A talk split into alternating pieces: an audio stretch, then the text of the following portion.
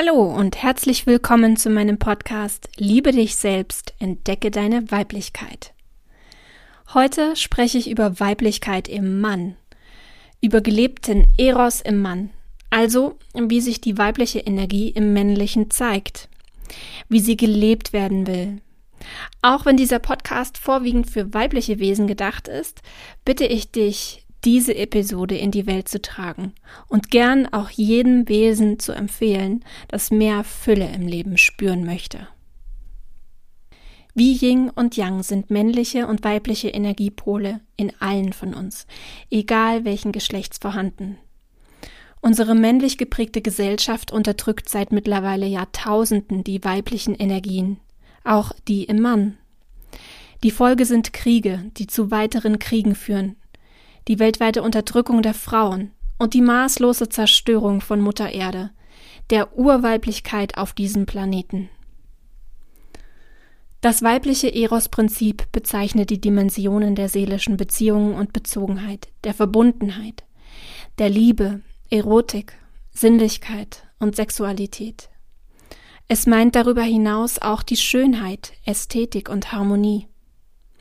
Desgleichen gehören zum Eros die Kunst, der Humor und die Freude und als transpersonale Aspekte die universale Liebe, Allverbundenheit, Einheitserfahrung, Glücks- und Ekstaseerfahrung.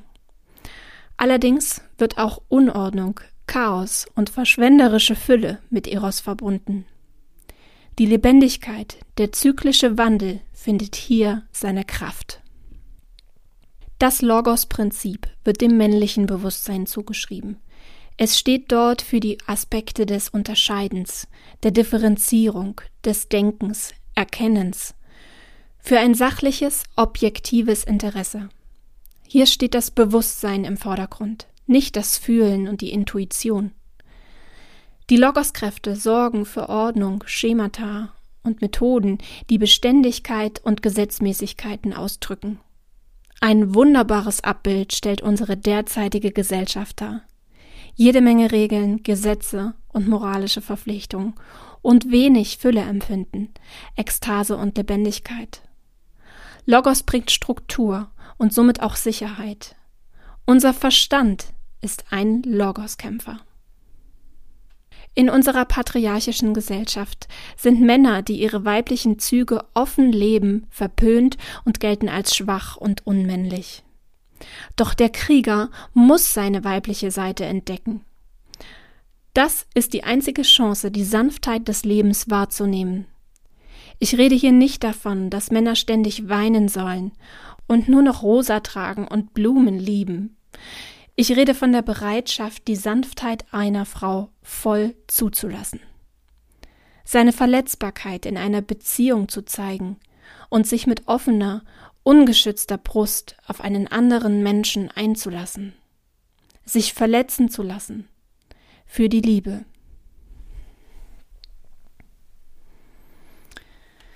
Die meisten Männer haben nicht einmal eine Ahnung davon, was echte Weiblichkeit ist. Sie bekommen durch ihre Vorfahren und Medien ein Bild vermittelt, das nicht einmal im geringsten etwas mit der wahren Natur einer Frau zu tun hat.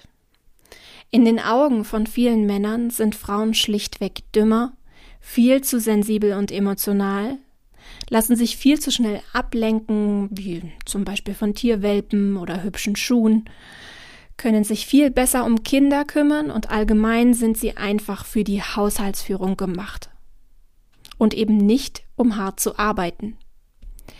Das ist übrigens auch der Grund, warum Frauen nachweislich mehr und härter arbeiten müssen, um die gleiche Anerkennung zu erhalten wie ein Mann. Wenn die Frau den Job nämlich viel entspannter schafft als er, wird es so interpretiert, dass sie ihn nicht gut genug erledigt. Wenn ein Mann seinen Job in entspannter Art erledigt, wird er dafür gelobt und man schaut sogar noch zu ihm auf. Dass Mädchen mit Stress und Veränderungen besser umgehen können, zeigt zum Beispiel die PISA-Studie aktuell. Die Mädchen ziehen momentan weltweit alle Register und sind in vielen Bereichen, selbst in Mathe, schon besser. Mädchen können sich nämlich flexibler an neue Maßstäbe anpassen und verfolgen ihre Ziele mit nachdrücklicher Leidenschaft. Allerdings möchte ich hier auch noch einmal erwähnen, dass ich die PISA-Studie als nicht sinnvoll empfinde, da sie das patriarchale Wettkampfdenken auf den Köpfen der Kinder weltweit austrägt und ihnen damit in vielen Ländern das unbeschwerte und natürliche Kindsein raubt. Einige asiatische Länder sind hier sehr negativ aufgefallen. Wenn Kinder zum Lernen gedrillt werden, Lernwettkämpfe gewinnen müssen, um Anerkennung zu bekommen, und ihr inneres Kreativitätszentrum nicht einmal die Chance erhält, sich zu entwickeln, ist das für jede Persönlichkeit die pure Katastrophe. Es entstehen Menschen, die nur in einer Hülle leben und die gesellschaftliche Pflichten erfüllen, ohne tiefe Emotionen. Diese hat man ihnen früh abtrainiert, ohne eigene Meinung und vor allem weit entfernt von eigener Intuition. Die Folge sind nicht selten tief traurige Persönlichkeiten, die eher dahin vegetieren, als Glück und Freude zu empfinden. Doch zurück zum Thema das Weibliche im Mann.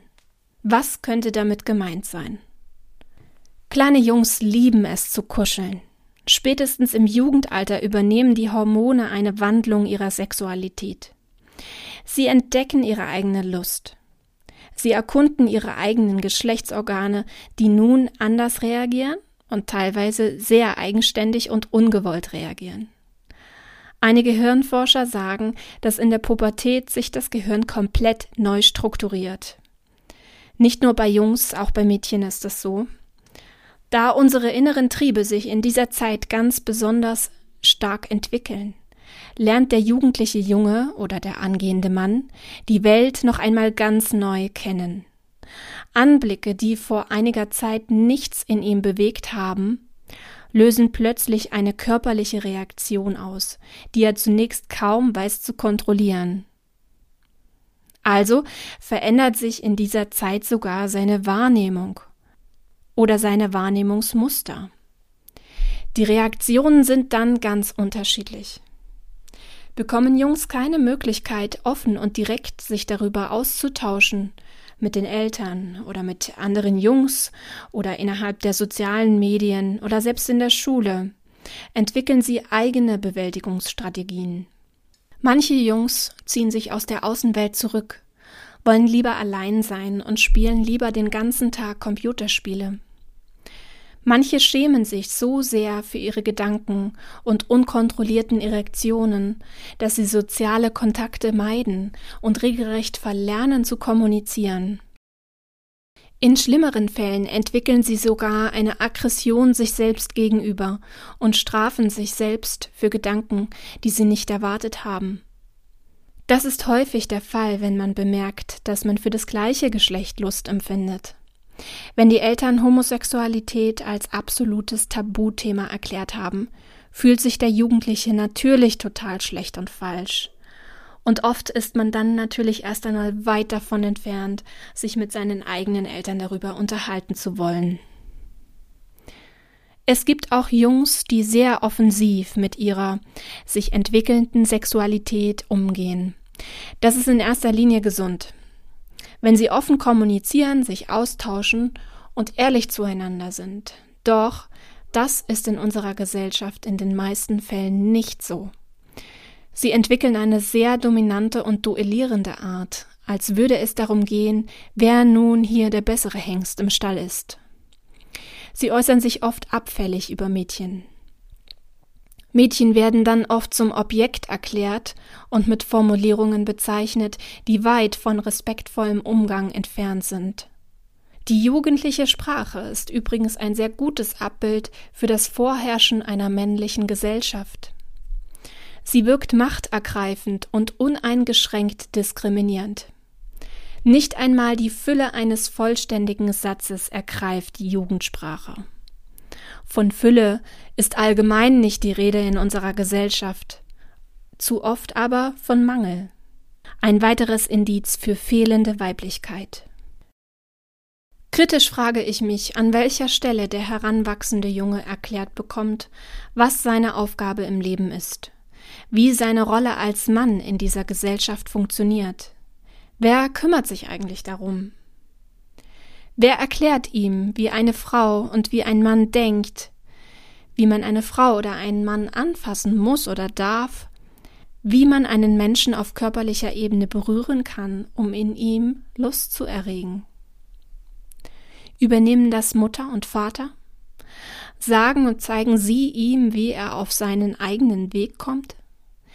Sagen ihm seine Eltern, dass es total wichtig ist, seinen eigenen Körper zu erkunden und herauszufinden, was und welche Körperregionen ihn besonders erregen?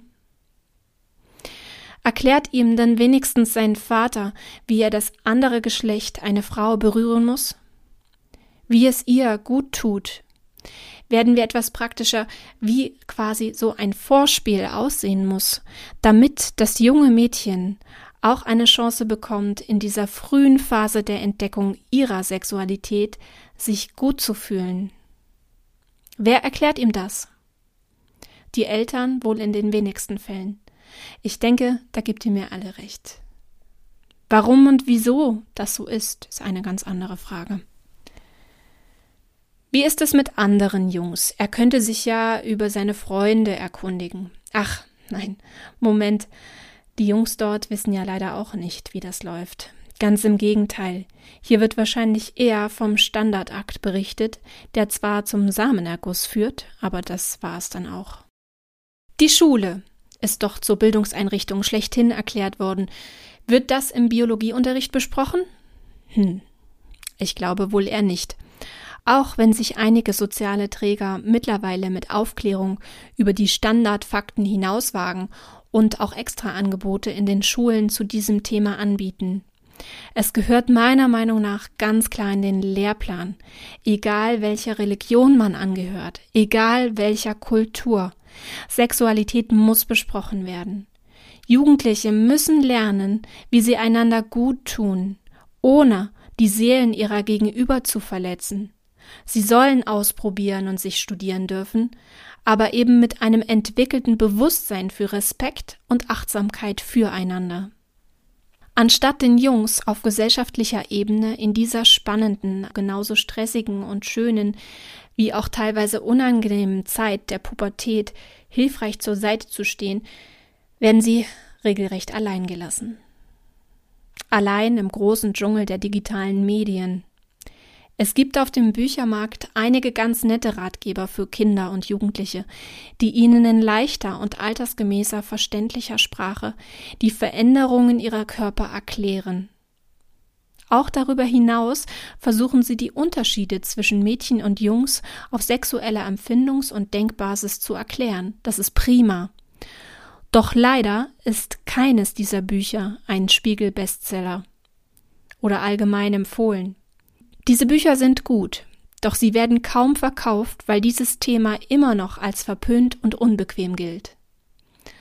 Dabei wäre es doch ein Anfang für jedes Elter, seinem Jungen einfach mal ein spannendes Buch ins Zimmer zu legen. Jugendliche sind gierig nach solchen Informationen. Von natürlicher Neugier geleitet, begeben sich die Jugendlichen selbst auf die Suche nach Sexualität und stoßen im Internet schnell auf Pornografie. Diese Branche ist mit nur sehr, sehr, sehr wenigen Ausnahmen weit entfernt von respektvoller, leidenschaftlicher und echter Sexualität. Die Techniken, die Praxis, die sie dort gezeigt bekommen, nehmen sie als Standardmuster auf. Ein Standard, den Männer teilweise nie wieder hinterfragen werden und bis an ihr Lebensende durchführen. Immer wieder wird das gleiche Repertoire angewendet und sie glauben, dass es gut ist. Männer scheuen sich auch nicht zu fragen, ob sie gut waren. Und genau hier kommt ein ganz anderes Problem ins Spiel. Frauen haben sehr schnell begriffen, wie schlecht Männer mit offensichtlicher und direkter Kritik umgehen. Seit vielen Jahrhunderten hatten die Frauen nicht das Recht dazu, die praktizierte Männlichkeit, den Sex zu bewerten. Sie stand nicht in der Position, dass sie hierzu überhaupt eine Meinung haben durfte. Es spielte schlichtweg keine Rolle, wie sie den Sex fand.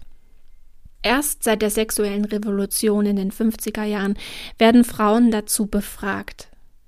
Die plötzliche Ehrlichkeit auf diesem Feld ist für beide Geschlechter eine große Herausforderung. Die sensible und einfühlsame weibliche Seele wird sich genau überlegen, ob sie dem Mann, den sie liebt, mit dem sie gern zusammen sein möchte, sagt, dass sein Standardmuster in ihr nur wenig regt. Warum tut sie das nicht? Weil sie gemerkt hat, dass Männer mit Kritik auf Ebene ihrer Sexualität unheimlich sensibel reagieren und das nicht als Möglichkeit zur Verbesserung betrachten, sondern als ein niederschmetterndes Versagen aufnehmen. Warum reagieren Männer so sensibel auf Kritik ihrer Sexpraxis? Weil sie es nie gelernt haben. Weil ihre Väter nicht sagten, dass sie die Frauen fragen sollen, wie sie es wollen. Weil ihnen ihre Mütter nicht erklärt haben, dass Frauen einen Zyklus haben und je nach Zyklusstadium auch unterschiedlich empfinden. Ein Teufelskreis setzt ein. Er denkt, es ist alles gut, Sie hofft, er probiert bestimmt mal irgendwann etwas Neues aus, dann wird es langweilig und irgendwann gibt es nur noch selten Sex oder auch gar nicht mehr. Fehlende Bildung und Erziehung zu leidenschaftlichen Männern finden wir aber noch viel mehr in Bezug auf Emotionalität. In der Pädagogik nennt man das sozioemotionale Entwicklung. Ein Entwicklungsbereich, dem sich zwar viele Pädagogen bewusst sind, aber nicht im geringsten wissen, was hierzu alles zählt. Wir kratzen hier nämlich nur an der Oberfläche und geben den Kindern nur eine grobe Idee von intensiven Beziehungen. In Kita, Schule und Co. spricht man mal über Freundschaften. Es geht auch mal um Liebesbeziehungen und auch, was Liebe bedeutet, wird geklärt. Doch die Antworten darauf sind viel zu schwammig, oberflächlich und nicht konkret genug. An welchem Entwicklungspunkt bekommt der heranwachsende Junge in unserer Gesellschaft vermittelt, dass er sich verletzbar machen muss, um richtig zu lieben? Ich kann das schlichtweg beantworten, an keiner Stelle. Aber es gibt einen Moment, in dem auch Männer spüren, dass da noch mehr ist. Mehr Gefühl, mehr Emotion, mit der sie nie gerechnet haben etwas, worüber Männer kaum sprechen und worauf sie auch nicht vorbereitet wurden. Sie begegnen einen in ihren Augen wahnsinnig tollen Menschen, verlieben sich Hals über Kopf und sind diesem Menschen für kurz oder lang regelrecht verfallen. Wenn diese Frau zu ihrer Weiblichkeit oder dieser Mann zu seinen weiblichen Energien steht und ihn so nimmt und akzeptiert, wie er ist, wird eine Verwandlung möglich sein. Dieser Mensch kann ihm zeigen, wie schön es sein kann, wirklich zu lieben.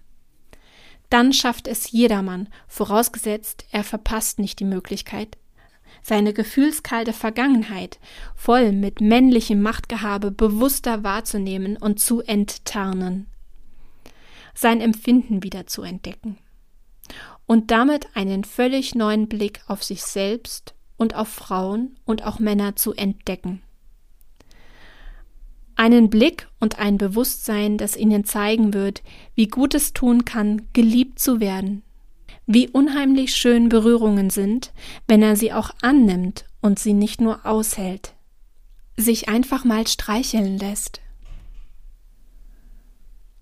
An dieser Stelle fängt das Abenteuer aber erst an, denn sich gegenseitig streicheln und guter Sex ist nur die eine Seite der Medaille begibt sich der Mann auf emotionale Reise gemeinsam mit seinem Mensch, traut er sich gemeinsam mit ihm, mit ihr zurückzublicken. Auf Momente der Trauer, des Verlustes, auf Verletzungen körperlicher und besonders seelischer Art. Lässt er sich darauf ein, seine Schwächen klar auf den Tisch zu bringen, dann macht er automatisch sein Herz auf. Er zeigt sich ohne Rüstung Emotional nackt und verletzlich gibt er sich seinem Menschen hin. Das, was dann passiert, ist nicht in wenigen Worten erklärt. Dann entsteht das Gefühl von Seelenverwandtschaft. Wir sehen einander nicht mehr nur äußerlich, sondern wir sehen das Innere eines Menschen, seine wahre Schönheit. Wir bekommen eine Idee davon, wer diese Seele tatsächlich ist. Eine Form der Hingabe, die für so viele Menschen unvorstellbar ist. Aber ganz besonders für Männer. Denn sie bekommen in unserer Gesellschaft gelehrt, dass sie dominant und frei von jeglicher Emotion sein sollen. Der echte Mann weint nicht und ist unverletzbar. Er trägt eine starke Rüstung, mit der er in den Krieg ziehen wird. Aber er rechnet nicht damit, dass nur der richtige Mensch um die Ecke kommen muss, um diese Rüstung zum Schmelzen zu bringen. Das, was es zum Schmelzen bringt, ist die pure Weiblichkeit. Sie steckt in jedem von uns. Weiblichkeit drückt sich durch Fülle und Fürsorge aus. Im Mann steckt viel mehr Weiblichkeit, als ihm wohl bewusst sein wird. Der Vater kümmert sich um seine Familie. Er sorgt für sie und sie ist ihm im besten Fall heilig. Für sie lässt er die Karriere sausen, zieht mit Frau und Kinder ans Meer, weil dort die Luft besser ist und gesünder als in der Großstadt. Diese Form der Fürsorge entsteht nicht im kriegerischen Helden, sondern im weiblichen Teil seiner Seele, der auf Harmonie und Fülle aus ist. Weiblichkeit zeigt sich ebenso im Genuss und in der Leidenschaft für manche Dinge. Ein guter Wein, Schokolade dazu und davon so viel, wie ich gerade mag. Eigentlich eine absolut unverantwortliche Sache und doch so reizend dass auch der stärkste Mann schwach werden wird. Auch hier drängt die als unvernünftig deklarierte Weiblichkeit ans Tageslicht. Nur das Schlimme daran ist, dass sie als Schwäche betrachtet wird und nicht als Rettungsinsel im Seelenhafen. Als kleiner Wohlfühlmoment wird er später verleugnet werden. Das Schokoladenpapier verschwindet und den Wein hat es auch nie gegeben. Es sei denn, er genießt bewusst. Er liebt es, gut zu essen, noch besser. Dann lebt er bereits ein wenig Weiblichkeit. Denn umso bewusster Weiblichkeit im Mann gelebt wird, desto regulierter findet dies statt. Das heißt, er wird nicht zwangsweise zunehmen, er genießt bewusst. Und das lässt sich auf so viele Bereiche im Leben ausweiten. Töchter schaffen es, die eisernen Herzen ihrer Väter in doch sehr vielen Fällen dahinschmelzen zu lassen. Es braucht die weibliche Kraft eines Kindes, um seine inneren weiblichen Energien anzuregen. Damit sein eiserner Vorhang fällt und er seine Deckung ablegt. Zu den eigenen Töchtern entwickeln Väter häufig eine tiefere Beziehung als zu den eigenen Frauen. Das ist gar nicht verwunderlich, denn dafür sorgt auch die Natur des Mannes, dass er sich besonders um seine Töchter sorgt. Denn wer kennt die Welt da draußen nicht besser als er? Frauen schaffen es an der einen oder anderen Stelle, die natürlichen weiblichen Kräfte im Mann zu wecken. Und trotzdem gehen die leichten Anflüge von weiblichen Energien im Mann viel zu schnell wieder verloren. Es scheint, als würde die Welt Angst haben vor zu viel Weiblichkeit. Weiblichkeit wird mit Chaos und Unbeherrschbarkeit gleichgesetzt. Das mag auch so sein, aber in der Natur funktioniert es auch ganz gut ohne Ordnung, ohne Kontrolle und ohne Machtstreben. Wann haben wir eigentlich vergessen zu vertrauen, dem Leben und der Natur aller Dinge? Was hat dafür gesorgt, dass wir uns vom weiblichen Prinzip abgekehrt haben es war wohl der größte Fehler unserer Gesellschaft. Männer finden zu innerer Balance und Ausgeglichenheit, wenn sie auch ihre weiblichen Energiepole anerkennen und beginnen zu leben. Sich hingeben, sich lieben lassen und selbst tiefe Liebe entdecken. Männer stehen in keiner Weise in Konkurrenz zu Frauen. Der Mann beweist seine Weiblichkeit durch die Suche nach seiner inneren Stärke. Die Verbindung zu Natur ist unumgänglich auf dem Weg zu mehr Bewusstsein. Mutter Natur ist die Urmutter schlechthin und sie wird auch Männer zu ihrem inneren Ruf leiten. So kann ich nur jedem Mann oder Heranwachsenden raten, so viel wie möglich Zeit in der Natur zu verbringen. Die Natur bewertet nicht, Sie will auch nicht konkurrieren oder strukturieren. Du darfst einfach so sein, wie du bist. Jedes Gefühl und jede Emotion leben. Dich und deine Umgebung lieben. und einfach sein. Egal, wer das hier nun bis zum Ende gehört hat. Ich hoffe, ich konnte dich dazu bewegen, nun bewusster in die Welt zu gehen und das Weibliche im Mann und in unserer gesamten Gesellschaft wieder zuzulassen. Lasst uns wieder mehr Harmonie und Fülle in unsere Welt bringen. Bis bald, eure Annika.